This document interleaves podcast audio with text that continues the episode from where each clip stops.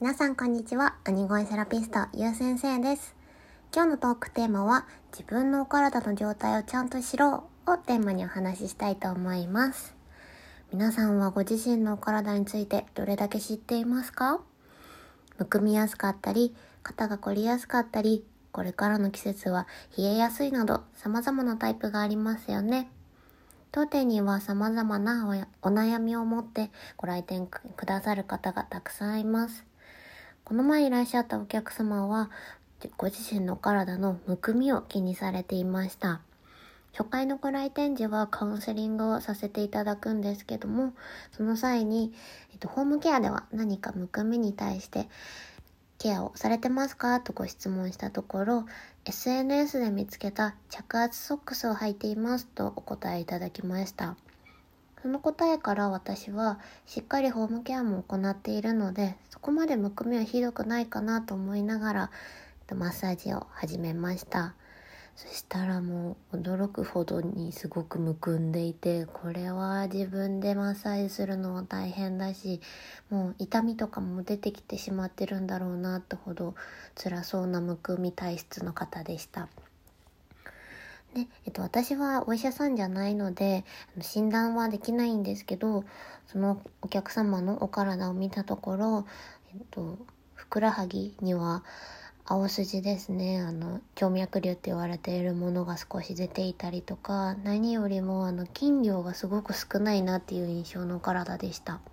で筋肉量が少ないっていうことはあの血管を巡らせるポンプが弱いっていうことになってしまうんですよね。筋肉のこの収縮のポンプの力で心臓から出た新しい血が体の全体を巡っていくのでそのポンプの役割がどうしても少なく低下してしまっていると、と心臓から一番遠いふくらはぎだったり下半身に老廃物が溜まりやすくてむくみが、と、できてしまうんですよね。なのでそのむくんでしまってる状態でポンプの、えっと、役目もちゃんと果たせてない状態の足に着圧ソックスを履いてしまうとより筋力が低下してしまってポンプの役割がよりできなくなってしまう状況を自分から作ってしまうんですよね。なのでそうすると血液だったりリンパの循環がより悪くなりむくみもさらにひどくなってしまいます。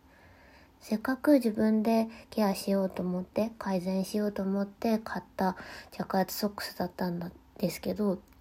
自分で自分の体をより悪い状況に持ってってしまっていたんだなっていうのを、えっと、マッサージをしながら見受けられました。なのでしっかりマッサージをさせていただくことによって、と、下に溜まってしまった老廃物だったりとかをしっかりと循環させて外に出すようにケアをしたところその時はしっかりあの効果も出て足もすっきりしていただけたんですけどやっぱり1回の施術じゃなかなか効果も持続ができないので施術後にお客様に今のお体の状況をお話ししました。で、えっ、ー、と着圧ソックスだったりとかをこれからも履き続けたいのであればこういう履き方があなたには合っているのでっていう正しい使い方を説明したりどうしてもやっぱ筋量が下がってしまっていることでむくみが発生しているんだなと思うので筋肉量を増やすための運動方法やストレッチの方法お家でのできるホームケアの方法をお伝えしました。でそのお客様はやっぱりすごく悩まれてご来店いただいた方だったのでホームケアもしっかり実践してくださり月に一度はマッサージを受けに当店にもご来店いただいていました。で毎月1回ご来店いただいているのでその際に今月はこういうマッサージをお家で新しく取り入れてくださいだったりとかすごくあの毎回、えーと、どういう状況にお体がなっているのかなっていうのもその都度見ながらお話ができたのでしっかりと改善に向かっていってくれました。で今ちょうど通い始めて半年6ヶ月ぐらい経つんですけど初回の時のあのパンパンな足はもうなくてまあえっと、どうしても立ち仕事の方でいらっしゃるのでお仕事の、と、お忙しい期間だったりとかはむくみがまだ出る状況はあるんですけども昔ほどもう立ってるのも辛いってほどではなくなってきたんじゃないかなと思います。でお客様からも嬉しいことに SNS の情報を鵜呑みにしていた自分は合ってない着圧ショックスやサプリメントを飲み続けていました。今もまだ飲み続けていたり着圧ソックスを履き続けていたらまだむくみに悩まされていたかもしれません。ちゃんと体の専門家に自分の体の状況を見てもらってすごく良かったですと嬉しいお言葉をいただきました。本当に今はもう情報社会だしそういうむくみに対してだったりダイエットだったりと美肌？のプロダクトの商品とかもすごくたくさんあるので何が自分に合ってるかを見極めることがとっても重要だなと思います。で自分で判断するためにはしっかり知識もつけないといけないと私は思います。でも知識をつけるためにはネットだったりとかの偏った情報だけではなくてしっかりと専門家の人に意見を聞くことも大切なんじゃないかなと思います。よくあるのは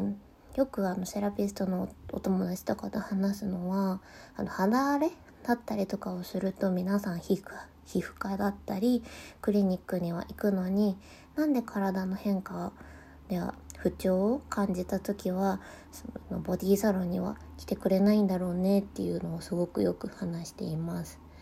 私も、うん、肌荒れしたらすぐに皮膚科に行ったりクリニックに行ってそれのための治療だったりとかあと薬をいただくことが多いんですけどそのそれと同じようにあと体に対してですよね。まあもちろん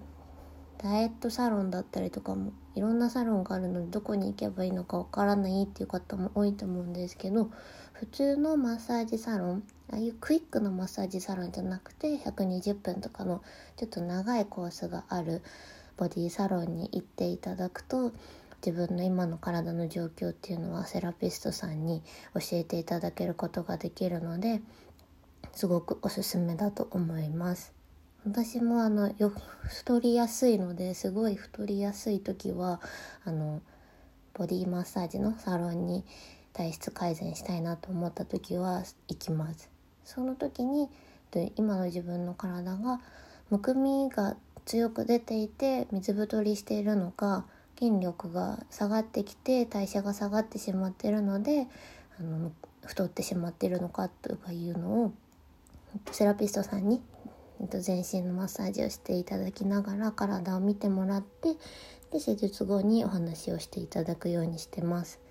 なのでそれをしっかり客観的に専門家の方に見てもらってからじゃあ水太りしているのであれば水を抜くような食事方法に変えたりとかあと骨盤がずれてたりとかするなら矯正を行ってみたりっていう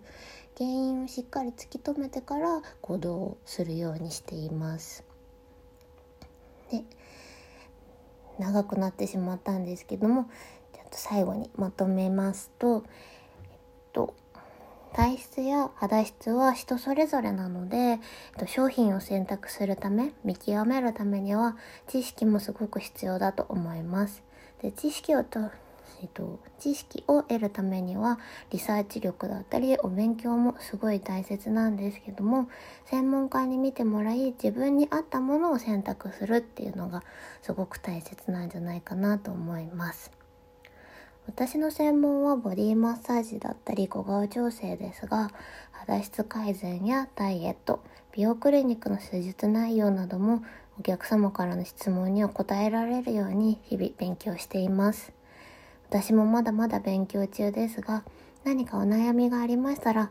マッサージの人に聞くのは違うかなと思わず、気軽にご相談ください。ご質問は、ラジオトーク内やインスタの DM でも承っておりますので、お気軽にご質問ください。この配信が少しでもご自身のお体について考えるきっかけになっていただけたら嬉しいです。今回もご視聴ありがとうございました。アニゴイセラピスト、ゆう先生でした。